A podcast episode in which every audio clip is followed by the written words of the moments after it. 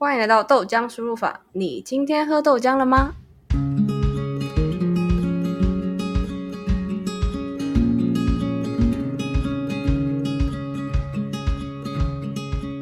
我是佑星，我是 Sean。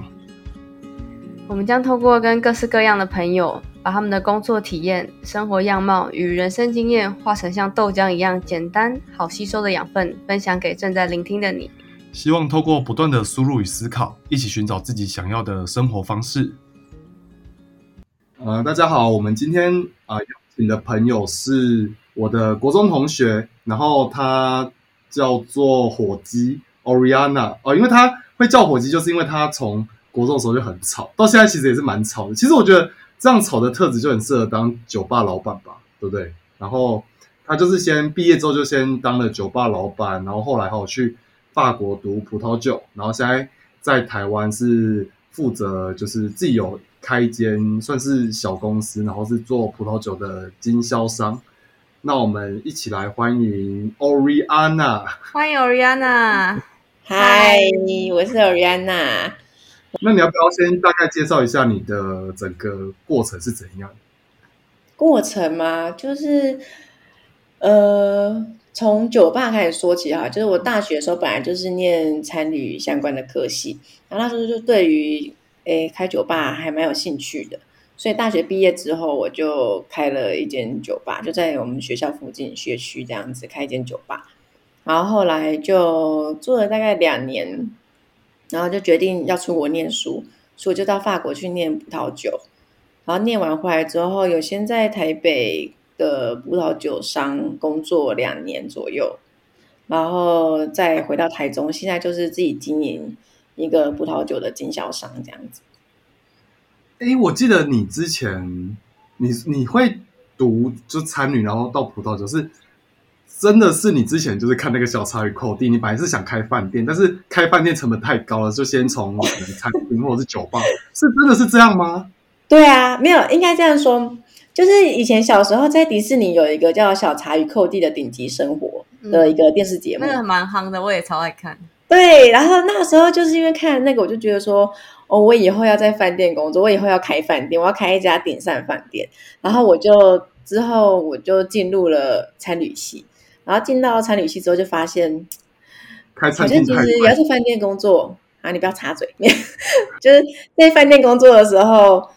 就觉得哎，好像这个其实基本上你不用念参旅，所有人都可以在里面，就都都可以进去工作，就它的门槛很低啦。而且其实参旅业的薪水我觉得蛮不怎么样的，很普通，然后工时又很长，所以后来我就觉得说不行，我应该要做做一些就是也是自己喜欢而且更有价值的事情。那我就。嗯，本来从小就爱喝酒嘛，所以我就决定，哎，那就从小就爱喝酒，是从多小？其实我我小吗？哎，这样讲出来会不会犯法？没有，但是其实我们在小的时候，我爸就都会偶尔给我们沾一点酒，沾一点酒，就可能还在国小的时候，他可能就奶瓶就有啤酒，对，可能啤酒，然后他就会，哎，他他在喝，他就给我们喝一小口，这样让我们看看味道，这样子而已。可能我们那时候当然当然不会喝到一杯啦，可能就喝一口这样子。就还蛮还蛮狂的，然后等到多少喝，从国小的时候就有，就我爸可能会让我们喝喝看，这样子。那你那时候有有熏吗？有微醉吗？没有，就只是喝沾一口而已，连一杯都不到，所以怎么会醉？然后到了高中，到高中的时候就真的就都会喝酒。我还记得有一次高中，然后好像跟我爸妈吵架还是什么之类，然后我就在他们睡觉之后，我就直接去开了一瓶金牌。就自己在那边喝。你说你说吵架？对啊，我忘记是为什么，反正就吵架。然后我就自己晚上就开了一支金牌，然后喝完之后，而且那时候因为才刚开始喝酒，所以酒量还不太好。忘了是喝了一支还是两支，然后就有点醉。隔天还是努力的起来去上学了。这样。所以你在认识 Oriana 的时候，其实他就已经有开始酗酒的习惯了。呃，对啦，高中的时候，哎，没有，我们在国中就认识，国中还没有酗酒，国中还没有。国中时候只有沾一下，对，国国中只有沾一下。哎，可是你毕业，你没有想说先去酒吧工作吗？还是就是先去练习看看啊？你就直接开，你会知道怎么经营。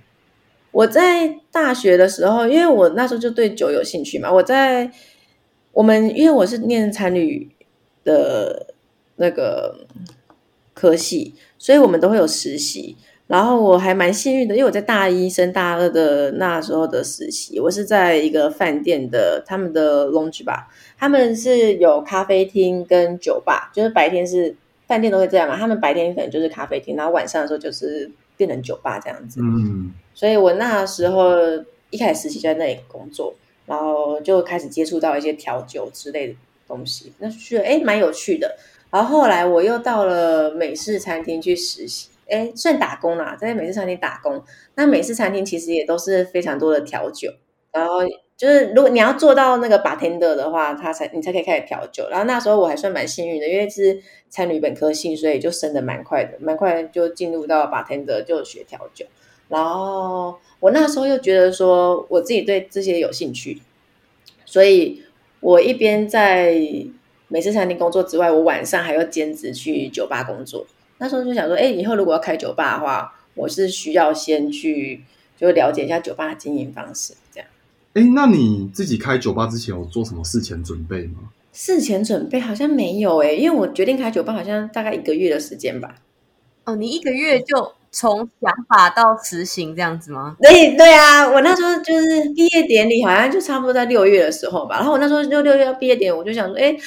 到底要做什么啊？不知道做什么哎，应该是不是要先来就是找，就是应该做点事情。我想啊，不然我来开酒吧好了。然后我就开始在学校附近找点，然后找点之后我就找一些，因为我那时候本来就只是想说先试试看，我没有说我真的要。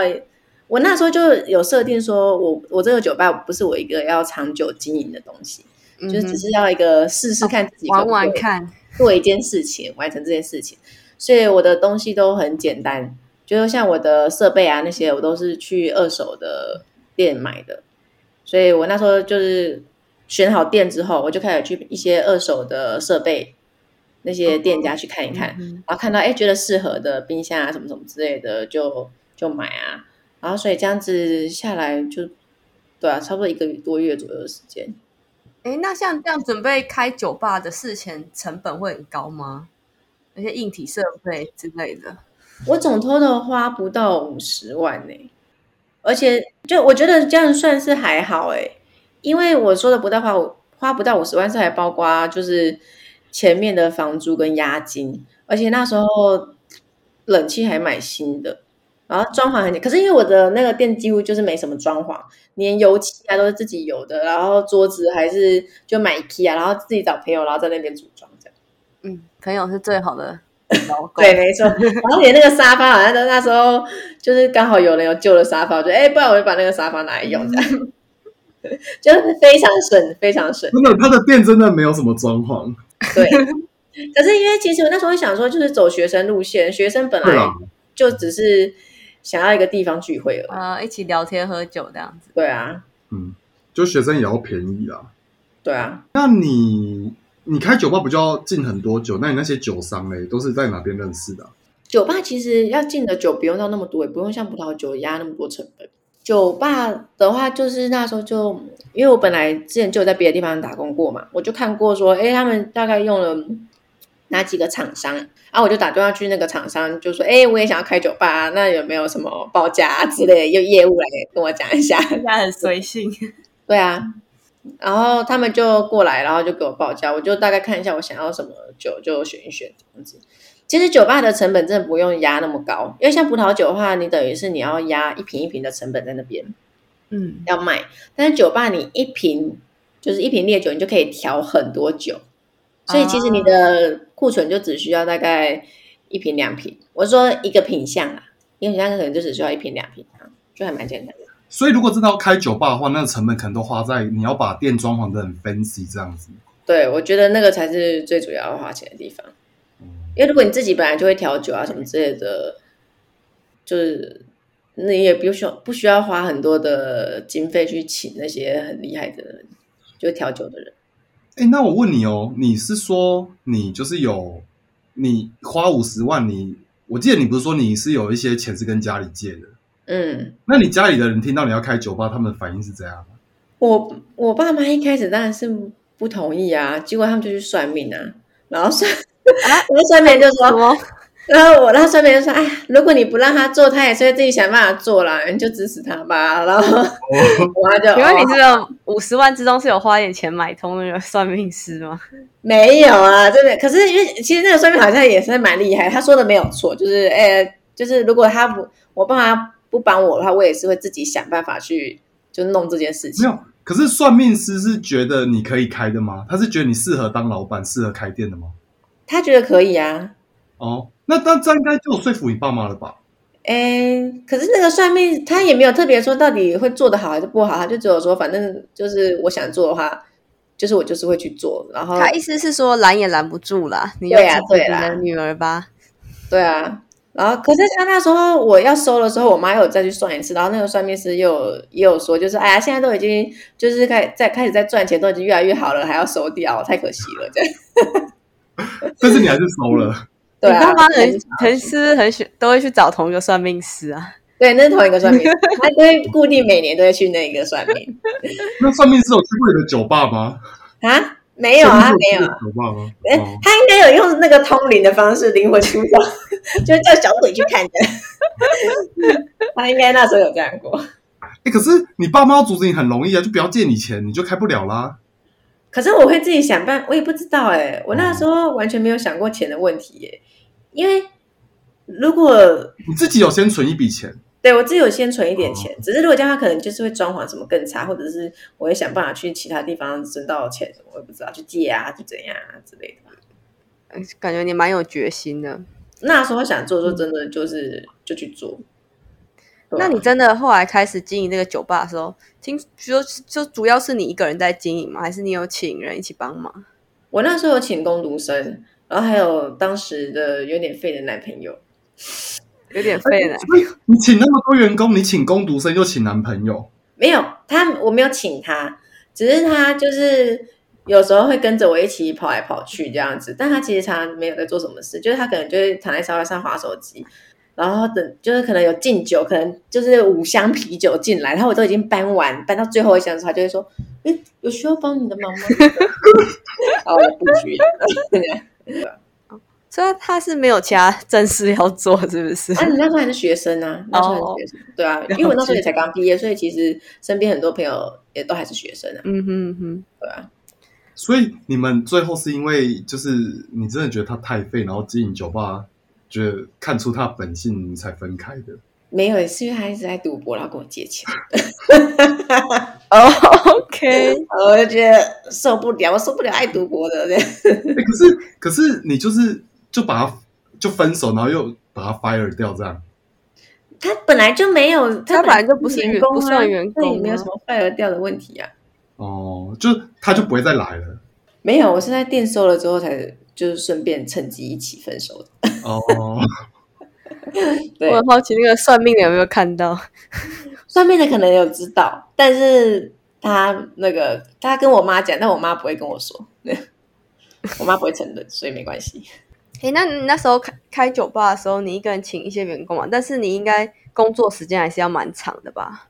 哦，对，因为那时候我刚开始的时候，其实本来是想要设定成有点像是就下午茶，下午之后下午茶，然后后来到晚上变酒吧那一种心态。嗯可是，在那个时候不流行。那个时候不流行，那是哪一年啊？你开酒吧的时候？二零一五年吧，现在有流行现在在北部有一些就是比较可以接受这个方式，就是像我觉欧洲得现在蛮多的耶。对，现在其实还蛮多这样，但是在以前的时候，我这样做的时候，就会很多人跟我说，我觉得这样子你的定位我会搞不清楚，你到底是咖啡厅还是酒吧。哦，因为现在感觉台北其实蛮多咖啡厅，然后它晚一点就会开始卖一些啤酒或者调酒之类的。对啊，现在很多，所以你走很前面呢。就是在台中，你算是就是领头羊这样子。那时候先知总是比较孤独的，大家无法理解。对，可是到后来就就没有再这样子了啦，因为那时候呃，从下午四点顾到晚上两点，因为我们就表定时间是到两点，所以等于说、哦时间很长。对，等于时间很长。然后我就觉得，哎，下午四点到七点之间根本就都没有人来啊。嗯 那我最后就干脆就是从七点再开始这样。可是我觉得吃下午茶，大家应该是想要一个很很很漂亮的装潢吧？对，下午茶就是大家可能会比较一个比较 free 的地方。但我想说，大学生从四点应该就可以开始喝酒了吧？那个时候啊，我觉得还好哎。大学生其实很多很晚才来。哦，二二零一五年的大学生还没有在四点开始喝饮酒这样子。嗯，没错。但那时候很长都是晚上，有时候十一二点，可能自己在哪边喝完酒之后再来追究的那一种。哦，所以然后会去你们那边续团这样子。对，会有一些就会到这里续团。哎，可是所以常客就真的都是学生吗？没有，也有一些莫名其妙的人。所以这也是我最后就是不想要做的原因之一。是有有发生什么莫名其妙的事情吗？还蛮多的，因为嗯那时候就会有一些社会人士，毕竟你知道就是在台中嘛，然后就还是会有一些社会人士。这什么意思？哪里应该都有社会人士吗？还是是专职？是海线的海线的，可能就会有一些社会，就有一些压低吗？对，比较偏那一种的。嗯哼，然后虽然他没有到很坏啦，就是我们最后跟他还蛮熟的，但是他就比较，他是不是想没有没有没有哦，应该没有吧？因为我因为那时候都一直有男朋友在旁边，所以也算是帮我挡了很多就是莫名其妙的人，所以他存在还是有点用处的，还是有点价值的。然后那时候诶，莫名其妙的人的话，我想一下他有怎么样哦？他们就有时候来喝醉，然后就吵架。然后打架翻过桌子，然后还把我一张椅子就是给打坏，这样就拿起来这样子。哈，在你的店里面？对，可是可是那一个就是很常来的，我说就是最后跟我还蛮熟那个，他就他有的时候如果他比较没有喝那么醉的时候，他就会说。好，来，我们去外面讲了，不要在店里面这样子。因为如果其他人在吵架的时候，他还会去帮忙，就是维持一下秩序。哦，他就自自自己会当那个保安人员。对，所以有好有坏，就他有时候会这样，但是有时候他又是那个其中一个闹事的人。然后还有过，就是他把他的朋友什么灌醉啊，灌到真的是完全就是吐在厕所，然后躺在厕所里面那种。嗯哼，然后就把他丢着，他就不管了，就走了。然后他就下一摊续摊了。然后我那时候我在那边，我真的是不知道怎么办，就是一个，然后在我店里面，然后那可能已经两三天了。然后是那种，就连其他人要拖他都拖不起来的那一种。真的喝醉完全死掉，真的拖不动。对呀，那这真的是会蛮麻烦、蛮尴尬的。如果是学生很多，他们会自己互相照顾。那社会人士他们就是真的是不管你。那你后来怎么处理啊？像比如说有人醉倒在你厕所里，那个的话，我就是在找其他的朋友，就其他的男男生朋友什么之类，就是来帮忙，就是可能把他扛出来，扛到扛到外面去。然后最后就是他好像比较好一点点的时候，就叫健身要把他扔上去。所以检测司机也不知道把他载到哪去，可能就把他载到附近的警察局这样子。他那时候应该是已经可以，就是稍微讲话有一点点意思，就是还是讲有点模糊，但是至少已经稍微可以讲一些些话了，这样子。可是至少你没把他丢在你们店门口，然后自己关门走人。对啊，我铁门拉下来，然后他就躺在那里，然后就这样 拍拍屁股，真的太坏了啦！可是我觉得，以我以前那么没良心的那个，很有可能会想要这么做。但是你熟的那个，他虽然会闹事，但他都会付酒钱。会，他都会。哦，就不会欠。哦，这样我觉得还行啊。对，而且他其实还算是大咖，他几乎天天来。他有时候就算不想喝酒，然后也会来点苹果汁，然后就是来这边聊天一下这样子。你确定他真的对你没有意思吗？因为他真的对我们其他工读生有意思。哦，了解了解。那你有遇过就是就是酒客，比如说有些上班族或什么，可能喝醉酒，然后就对你或对其他工读生女生就是搭讪或者说一些奇怪的话吗？有啊，有很多那种莫名其妙的搭讪。对，但是其实还我，我觉得因为那时候我有男朋友，所以大家也比较不会怎样。然后如果有那种聊天的，有的真的是很难聊，然后就要想办法硬聊下去这样子。而且我基本上我，除非是像那个很熟的，有时候我就会刚开始啊，刚开始的时候为了要刮干净，所以我都会去外面跟他们聊天喝酒。而且我自己本来那时候就也很爱喝，然后就常常会喝到早上四五点哦。然后。对，然后到后来的时候，就是客人比较稳定了之后，我就是如果人家一些奇怪的客人来，反正我基本上就在吧台里面，我就不会再出去跟他们在那边喝酒聊天，然后或者是就比较比较不要理他们，就还好。是有点倦怠了吗？那时候那时候真的有一点，因为几乎真的是，哎，每常常就是早上都到四五点才回去，因为然后因为你时差就是你都很晚睡，所以你也会早上会觉得很累，然后常常就是睡到下午三四点，然后一起来，然后就又要去开店。那时候那时候就觉得天哪，我的人生就是本来觉得开店是一个学习，然后是一个很好的充实自己的事情，但是反而觉得，嗯，我的人生怎么就这样了？那种感觉啊，就变成你的生活只有开店跟睡觉两件事情。对对，就觉得有点，呃，那时候是就觉得没办法再往前进的感觉，没有在学习，没有在进步可是你自己觉得你开店有学到东西吗？我觉得还是有啊，但是社会经验吧，社会经验，因为你就等于是跟很多社会人士，对，就是在那边对跟他们哈拉聊天，然后再加上很多东西，那时候开店的时候是自己找的啊，对啊，感觉你很多人都自己来，对，那时候很多都，而且我觉得那时候的网络也不像现在，就是那么多人去分享很多知识。二零一五年，五年前，对，那时候其实已经网络上已经可以找到很多东西，但是还没有到那么的像现在这么的公开。像我那时候是找一个装潢的，就是简单的装潢，因为我我那时候不想要靠我爸妈，所以我也没跟我妈说那个装潢是我在网络上面找的，这样结果就感觉有一点点算是，就他没有弄得很好啊，他没有骗我还是什么之类的，只是觉得他的技术不是很好，嗯哼。对，然后就之后我妈知道说那只是在网络上随便找的，我妈就觉得有点生气，她就说：“我认识那么多的装潢的，你不会就是请一个认识的人来弄就好了，这样子。”哦，但那时候就想要靠自己 把这边东西慢慢建立起来，这样。对，所以其实就是如果人脉还是非常重要的，就是不管是父母的人脉还是重要的。照你这样说，就是你要一个非常爱讲话、爱 social 的人才适合去当酒吧老板。其实。也不一定啦，因为现在很多 bartender 都没有那么爱讲话，然后很酷的样子啊。哦，就是自己做完酒就给客人，然后也不会跟他们讲太多话。对，可是我觉得不能够都不讲话，因为就是调酒这种东西，你其实尤其是现在比较呃，在北部一些比较 fancy 的那一种的话，他们那些调酒师他们做的这款酒，就是如果不是经典调酒，是他们自己去研发出来的时候。我我觉得他们会有很多自己的想法，会要去介绍给客人，说：“哎，为什么我是调出了这一杯酒？那就是这杯酒想要带来的是什么样的感觉？那些都是需要去就是练习去讲。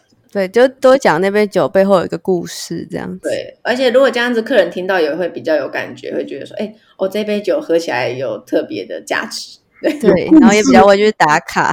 对，有故事、有意义的东西，现在的人都很喜欢故事。”对，看到 Oriana 翻白眼了一下。哎，所以你开了快两年，是最后是有赚到钱吗？最后的话，其实没有真的到赚钱，因为我之后那那一间店是顶让出去的，所以我顶让出去收回的钱就大概打平这样子。所以那时候是为了因为有下一个阶段的目标，所以才决定想要把。店面顶让出去吗？嗯，那时候就想要出国去念书了，因为就是我那我刚刚有说嘛，就觉得在那边好像真的没办法来进步，而且因为我觉得自己的调酒技术也没有真的到非常的好，就是不像是台北那种可以弄得很华丽的那种调酒，有故事的调酒。对，我的就是简单的经典的那些调酒这样子，虽然很多客人都觉得味道还不错，但是那些的就是。看起来就是没有什么装饰啊，什么之类，看起来不是那么漂亮。哦，你没有用的很 fancy 啦。对。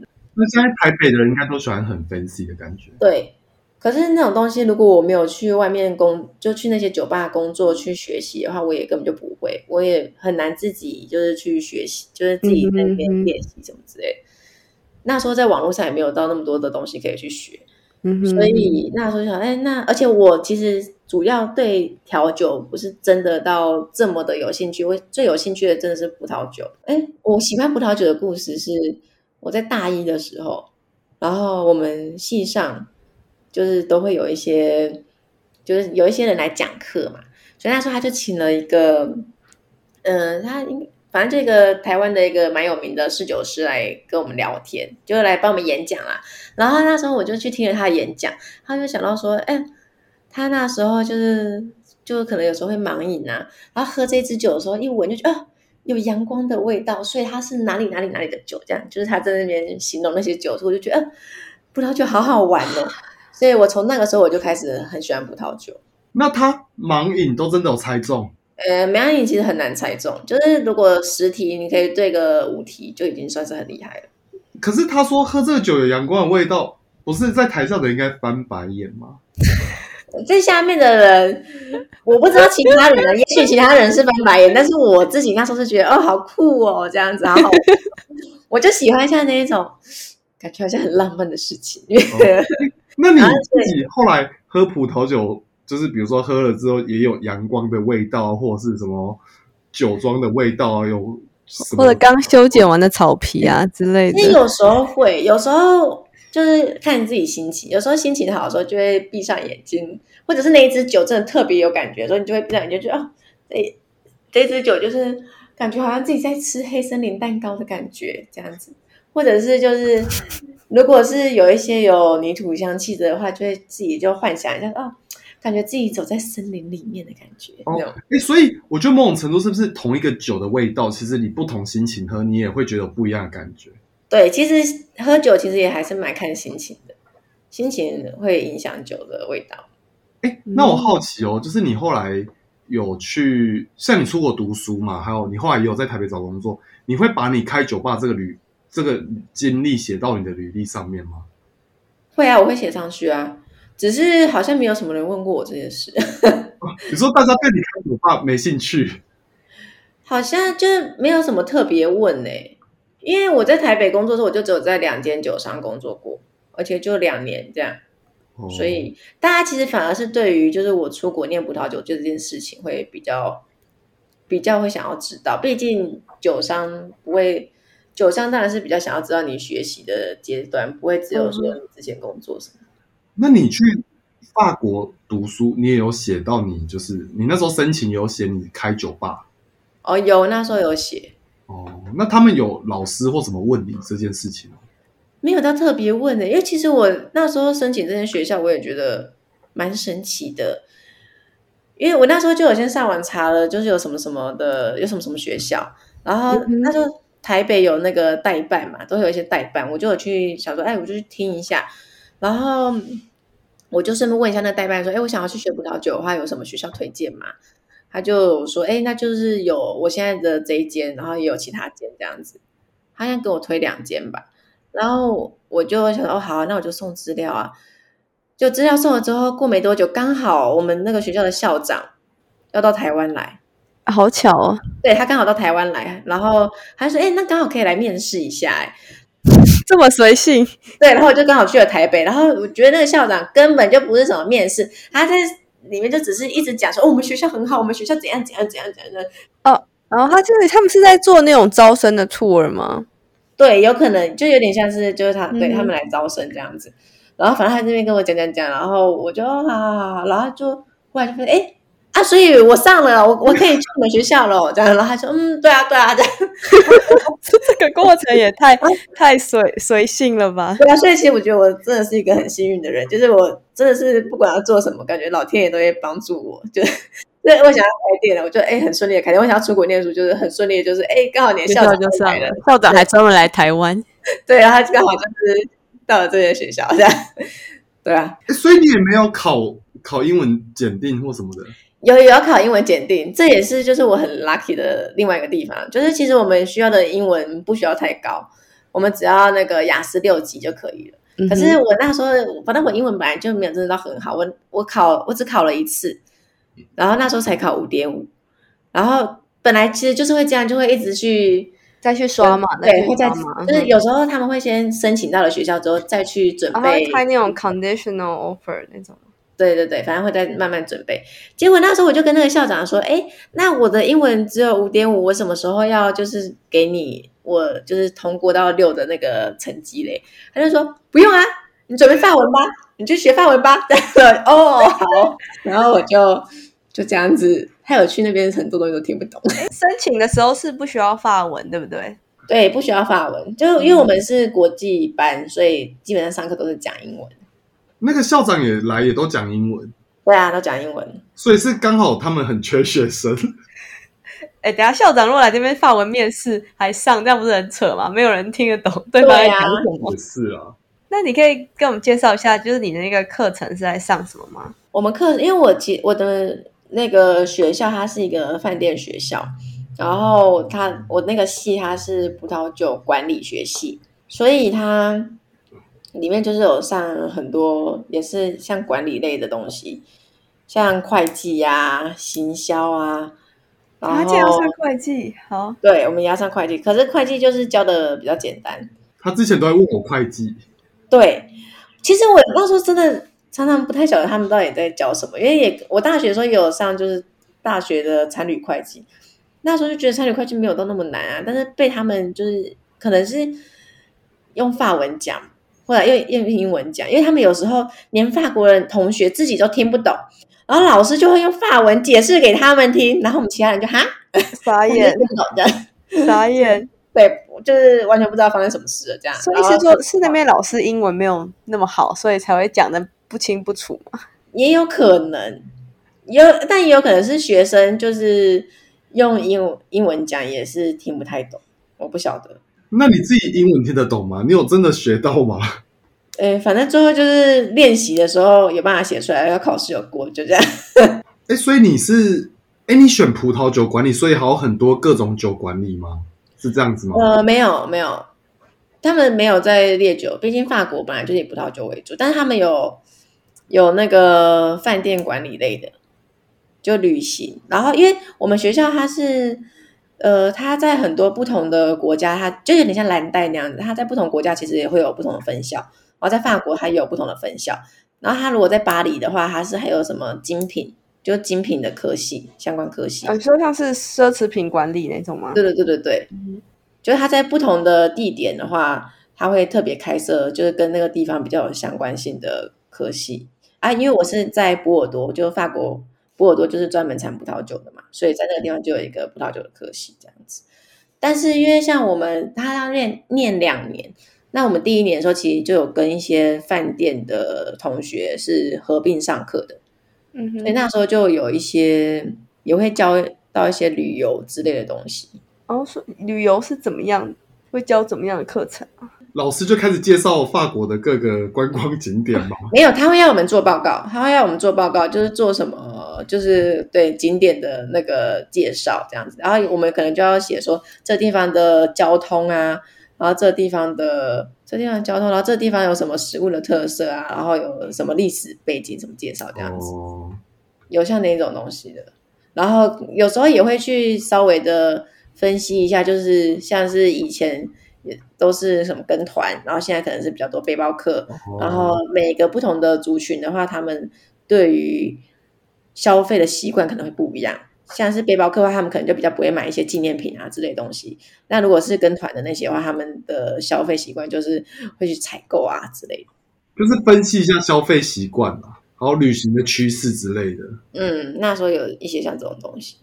嗯，我们到之后的葡萄酒的时候，还甚至还有教一些葡萄酒的法律之类的相关的东西。他讲什么法律啊？法律啊，他可能就是会讲到一些什么。可是我觉得这个对我们外籍的来说就比较没有那么有用，因为他可能就会说，像他们当地的法律的话，不能够，哎，我有点忘记了，反正他们低宴里面好像不能够直接说到酒，就是一些什么这酒很棒啊，什么让你开心啊，什么什么之类类似那种那种言论。哦，他们会管在酒类的介绍跟行销方面的一些用，对对对对对之类的东西。然后也有讲到一些像是商标法啦之类的东西啦。哦，对啊。那你们那边会课程会，比如说教你们怎么去品葡萄酒，或者是如何酿造葡萄酒吗？啊，有，我们有一些像是就是基础基本的那个，在台湾很多人也都会去考的一个叫做 WSET 的葡萄酒的证证照。然后我们在那边的话，就是要通过第二跟第三级这样子。那个证照是在考什么？呃，第二级的话比较简单，就只是一些可能品种啊之类的，就选择题这样。然后到第三级的时候比较难，它会有先前面会有盲饮，但是盲饮其实我觉得蛮简单的啦，他就会给你两款酒，然后你就可能就是看一下它的酒的颜色，然后你就写出它的酒的颜色啊什么什么之类的。他那些描述其实都是他上课会讲的，对。但是他就是比较难的是，他会要就是你盲饮，所以你要闻味道，就是你可能要写出说，哎，这支酒有什么味道，什么味道这样子。就把它写出来，然后最后你觉得这支酒就是可以在成年呢，还是就是现在就是适合饮用了，或者是这一支酒已经走下坡了，不能再喝了这样子。你们第三集是有一个有一个面试官，然后你们这样一对一这样子的？没有没有没有面试官，他就只是就是每个人的桌上就放两杯酒，然后就是写写那两杯的评论这样子。观察日记，对，有点像这样。然后可是他的。他的笔试就还蛮难的。他笔试的话是先有一个选择题，然后再一个简答题。这个就真的很多东西要背，因为他我们就等于是地理历史，然后那个包括酿造方式那些全部都要会。因为你可能他会问你说，他会给你一个酒的酒标，比如说他给你一个香槟的酒标，然后就问你说，哎，这个酒它可能是产产自哪个地方，然后用什么样的方式去酿造。然后那个他哎，反正就类似像这一种啊，所以你可能就要写出来说哦，比如说它是香槟，你就要看酒标就知道说啊，这是在香槟，它在法国的香槟区，那它可能的酿造方式是哪些哪些哪些，这样就全部都要把它写出来。哎，使用的葡萄品种可能是什么什么什么这样子。那我好奇哦，你那个执照啊，在台湾的用处是哪里啊？就是可能你要去社区大学或去哪里，就是教一个品酒的课才会需要用到。没有，其实很多酒商现在都会要求，但是他们要求大部分就只要有二级就可以了，在台湾其实就可以考，然后基本上二级还蛮容易的，所以很多酒商就是会只要你有二级的程度就可以进去酒商里面工。其实你就算没有，他有的酒商也都会用啊。但是现在越来越多酒商当然会希望说，你在销售的时候是可以介绍这支酒的，嗯，你有一些基本的知识这样子。对对对。然后四九师的话，很多也会要看这个东西。哎，那你说你英文没有很好啊？你在法国考执照是用英文考？对啊，用英文啊。哦。但是我们老师有说，因为那个那个证照它其实是一个英国的证照，所以他所有的资料什么东西最后都会送回去英国，就是他们那边的人改。然后，所以我们老师就有说啊，如果你英文不好的话，你就在上面写一句。英文不是我的母语，然后 老师就会比较谅解，就那个考官就会比较谅解你呀。真的吗？对，你有写？有啊，但要写一下。那个英文不是我的母语，这样，然后所以他可能就是有一些地方你可能描述的比较没那么精准的时候，他就会觉得哦，OK，这样没有，就因为他们其实他们其实本本来就不会去看你的拼字啊，或者是你的，对，他不在考雅思，对他们只是主要是看你有没有办法写出说。哦，它是就是一些重点，可能它用什么方式酿造，用什么品种，那些东西可以讲得出来就好那除了英文以外，你在那边生活，去波尔多念书，跟比如说实习之类，会需要用到法文吗？会啊，在那边的，其实他们当地人，我觉得他们当地人还是会讲英文，但是不爱讲。我的法国室友那时候就有说，他们其实不是真的，因为很多人都会说法国人很骄傲啊，他们不喜欢讲法文，不不喜欢讲英文，他们讨厌英文，他们只想讲法文。那我室友就说，其实不是，他们只是因为他们的口音太重了，所以他们不敢讲，不好意思讲。然后你在路上的话，基本上大家就是你跟他讲英文还是什么之类，他可能大概听得懂，但他回答你的话还是用法文回答你，因为他。就是真的，就是不想要讲英文这样子。那你真的会觉得跟他们讲话的时候，他们口音会很重，会导致你听不懂他们在讲什么吗？这样的口音真的超级超级重。我一开始，我真的一开始上课真的完全听不懂。我觉得我前第一个月真的都不知道自己在干嘛。所以这不是你英文不够好的问题，是他们讲的不是我们听得懂的口音。没有，有可能我真的英文不是那么好，因为那时候。第一堂课的时候，然后那时候就是老师在上课，我真的是听不懂他到底在讲什么，然后我就坐在那边，哦哦这样发展。然后后来开始就大家就开始动起来了，大家都动起来，哎，这是什么？手动啊？对，然后就就发现哦，原来要分组了，就是我都完全不知道要分组，然后大家就开始在那边准备分组，然后我就只好跟一些中国同学在一起这样。虽然你听不懂是在讲什么，但是其实其他人都有听懂这样。对，有些同学有听懂的，对啊。哦，所以连老师口音都很重。老师口音超重，就是而且因为你知道法文的 H 是不发音嘛？所以像是我们饭店话，常常会讲到 hospitality 吗？这样子吗？然后他们就 hospitality，hospitality 这样啊？什么？Usually 你们知道什么是 usually 吗？Usually 就是 usually 的 usually。哎，这真的很难懂吧？这真的很难懂。而且因为我有其他同学，他是到瑞士念书，然后瑞士他们也有法语，是去瑞士念饭店管理，对，就是去瑞士念饭店管理。他们也是就是听不懂，就是他去第一个礼拜就是啊，完全不知道到底在上什么这样。但是我比较惨，我可能一个月这样。所以你后来都听得懂了，后来就慢慢的就是真的就是比较可以理解。可是我觉得开始理解他们的。坏处就是我的英文开始变得更烂了，因为你就开始用他们的方式去思考英文，然后你再跟别人真的要认真讲英文的时候，就会觉得哎，好像讲不出来了，就是讲不出来正常的英文了，就变成是发声音。你会示范给我们听吗？我现在有点呃，也好久没有讲英文跟法文，有点也不晓得要怎么讲，可是真的会差很多。尤其是我到后来在实习的时候，那些人的英文是真的不好。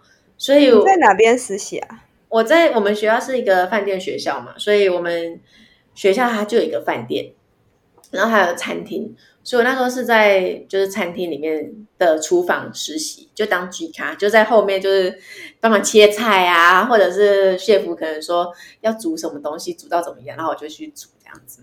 嗯，到后来时候有表现比较好，后来我就可以自己准备早餐。就是早上六点半的时候就去，然后如果有人要点什么早餐，我就自己准备这样子。哎，大家会知道追咖是什么吗？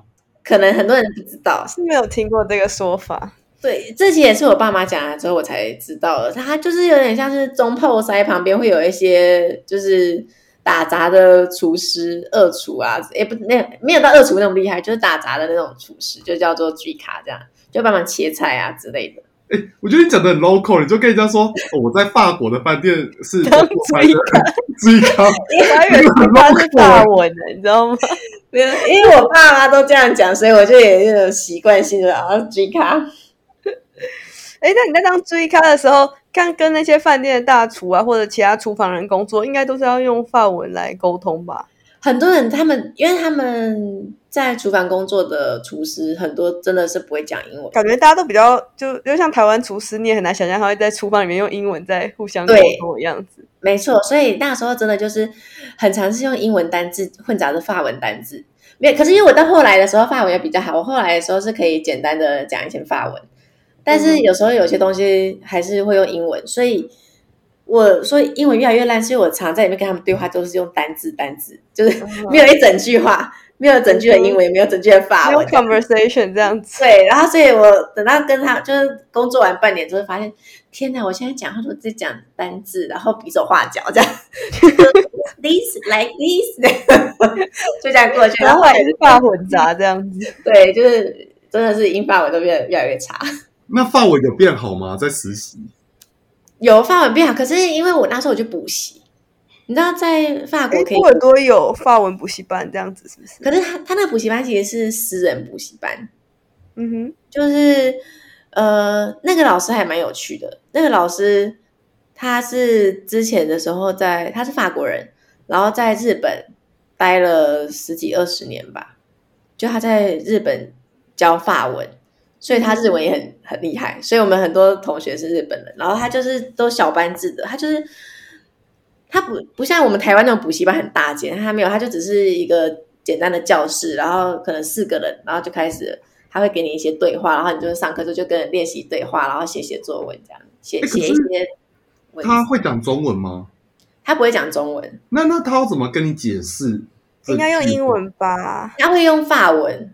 然后就是一直讲，一直讲，讲到你明白这样子，或者是因为他有教过法文经验，所以应该比较可以理解，就是外国人学对，而且情况对，而且因为他又是在日本就是待过很久，所以他对于很多亚洲文化来说，他会还蛮理解的。就是有时候我们在讲什么小笼包什么之类，他就哦，就是他知道那些东西，这样他都很可以融入这样。全世界人应该都要知道小笼包吧？没有很，我跟你说，我在法国，我觉得我最最最骄傲的一件事情就是我自己做小笼包，我自己擀面团哦，而且是有汤汁的那一种，就是汤包哦。大家都觉得好吃的吗？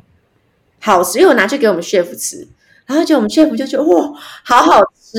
然后他就之后他还就是因为我们那个厨房的料理。就是他可能每个月或每个礼拜，就是他会一段时间就会换菜单。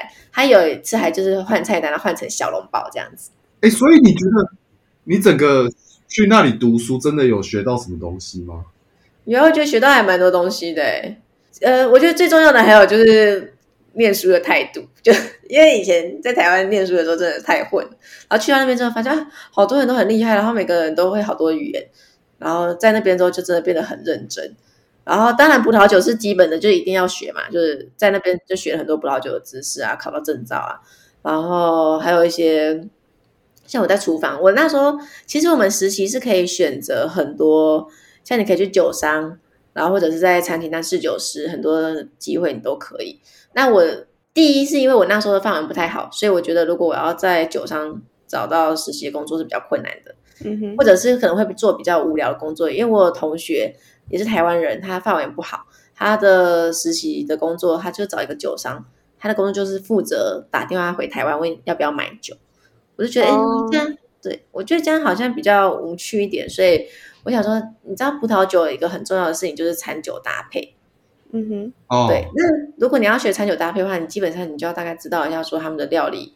是怎么样子的制作方式，用了什么东西这样，所以我想说，哎，那我就到厨房里面去工作，可以看看他们是怎么样去做这些东西的。对，所以才会成为追咖。对，所以那时候我选这个也是就是其中一个原因。那你说葡萄酒很注重就是餐酒搭配，那你们课程有这这些吗？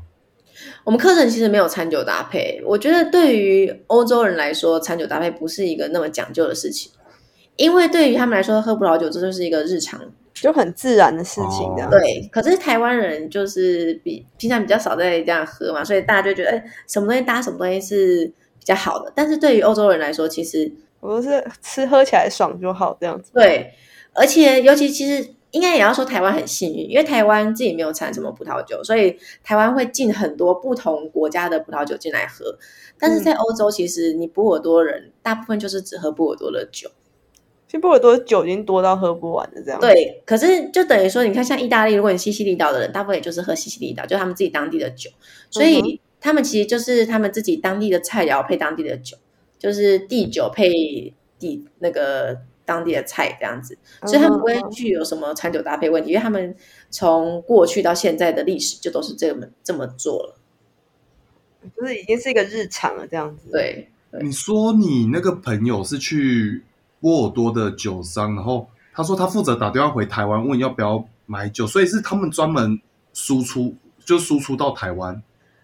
哎，对，可是其实我不是很确定他最后到底是做哪一个工作，我不确定他是在酒庄还是在酒商，因为在波尔多其实有一个不成文的规定，是酒庄其实不太能够直接卖酒到国外去，他们要有一个 negotiation，哦，就是一个中介商，所以。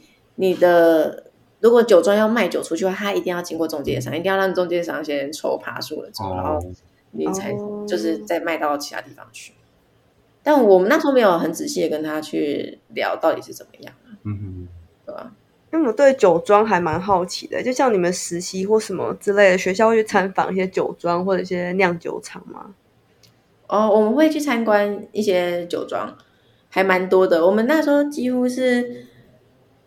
每个礼拜都会有那种 workshop，就是不一定是我们去酒庄，但也有可能是其他酒酒商的人来，或者是我们也不止酒了，他有时候也会像有茶的来过，就是让我们品茶之类的。嗯哼，对，就是都会有类似的活动这样。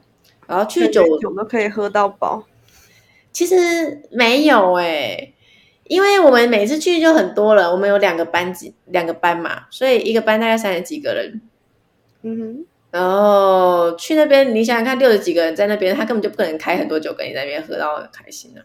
啊，真的不是一个人可以开一瓶这样子吗？没有，啊，怎么可能？而且水龙头转开，然后橡木桶转开，然后嘴巴就可以直接去接这样子。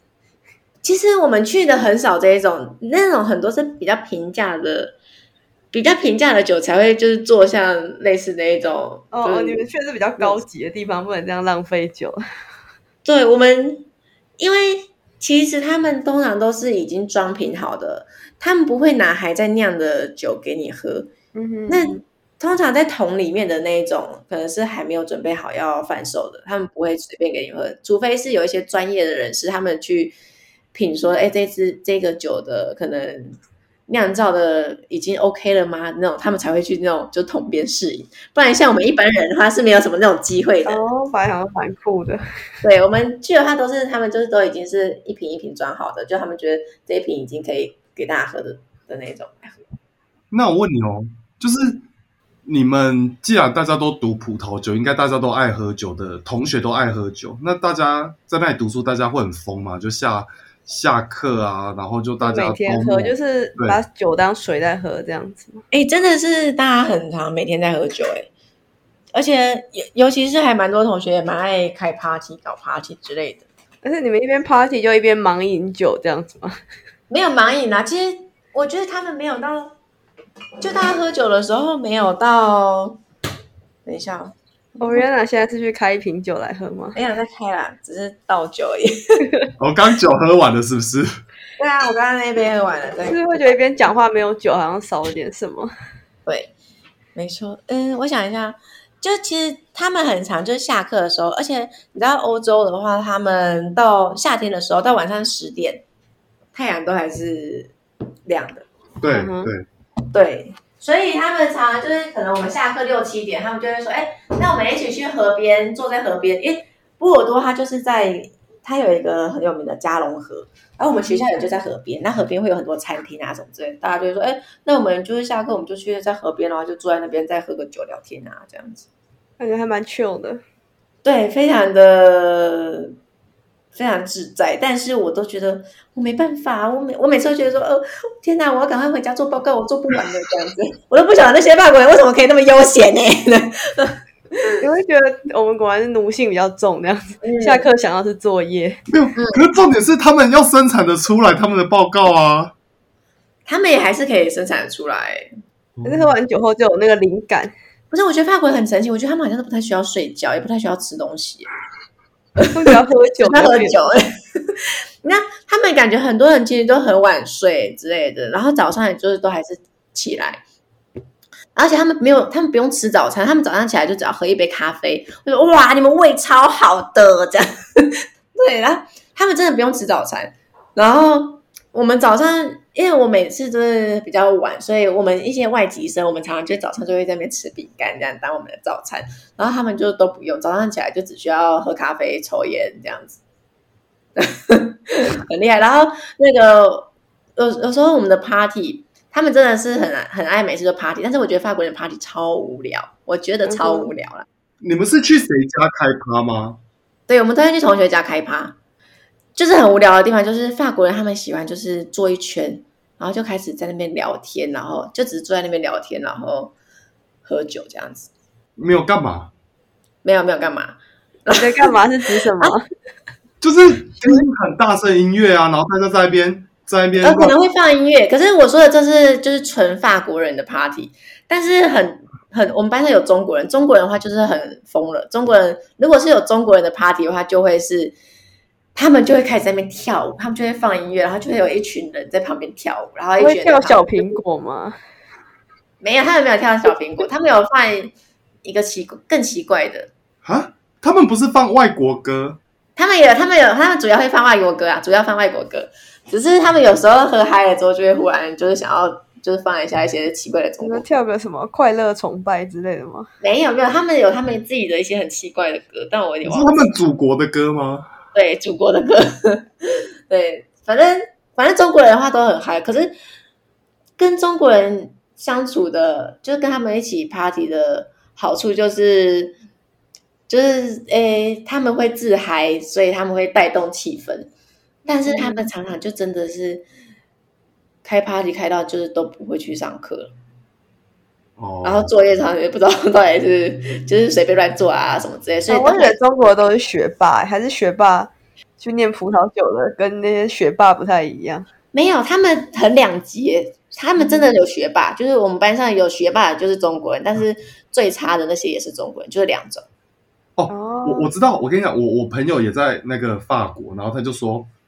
他就说，他认识的中国人也是这两种，就是他有一种是可能都靠奖学金啊，家境没那么好，但是希望他可以去有一个更好的成就，所以就是家里很努力的把他送出来，然后他也很拼命的，就是在这里取得奖学金，但是在这边可能就半工半读之类的。然后另外一种就是很有钱，所以他来这里挥霍也无所谓，他就只是来耍废，他来享受人生的。对，我有个中国同学超猛的，哎，应该说两个，他们两个真的都超有钱。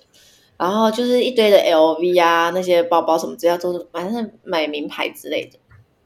其实我不确定他们到底有没有钱，但是他们都很爱买那些有的没的。然后有一个人，他家还遭小偷偷了三次，然后他的那些精品什么都被偷了之后，就再买。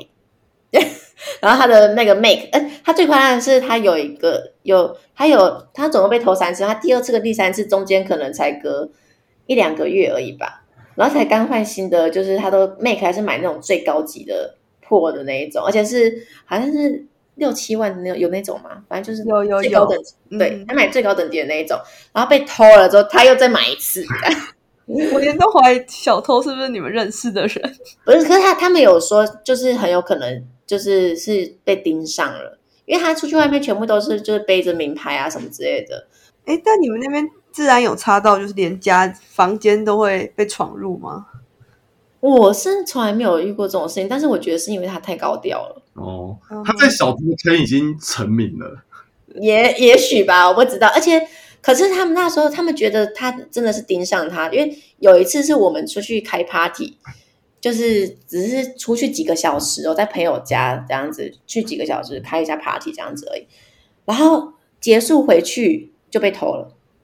所以那一定是被盯上，而且他说隔天的时候还有人按他家的电铃，就小点像测试看有没有人，他有没有人对，还有没有人在这样子。可是他是他是平常打扮是打扮的，就是来偷我，拜托这样样。他是打扮的多高调啊？是因为背很大的 LV 后背包哦，然后然后鞋子什么这好像也都是名牌吧？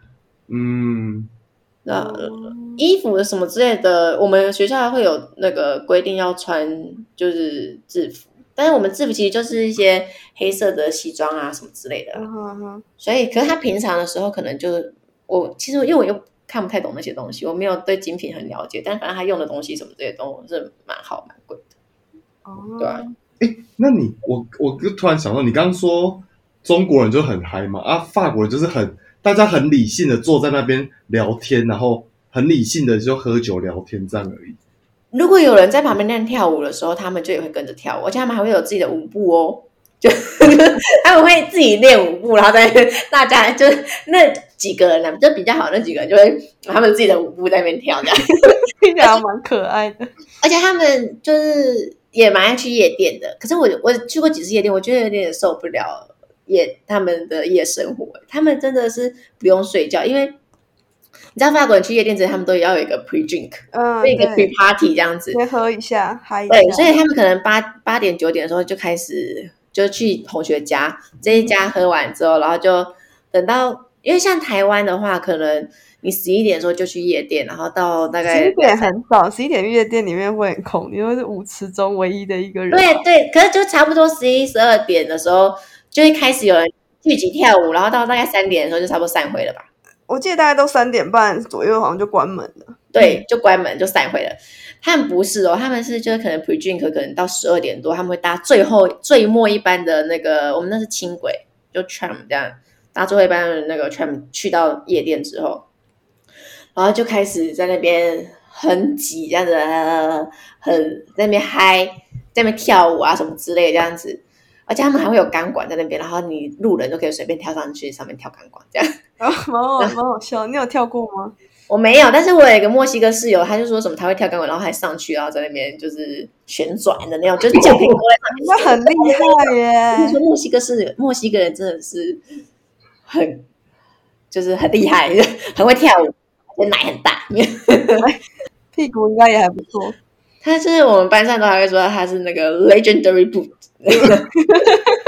非常大，就是很很猛这样子，然后又就是很喜欢穿着短裙，然后在那边跳钢管这样。然很辣，然后他们，我觉得我只去过几次夜店就受不了，是因为他们可能我们最后最末班车去了之后，然后他们会一直等等到早上第一班车，对，就第一班车的时候才走。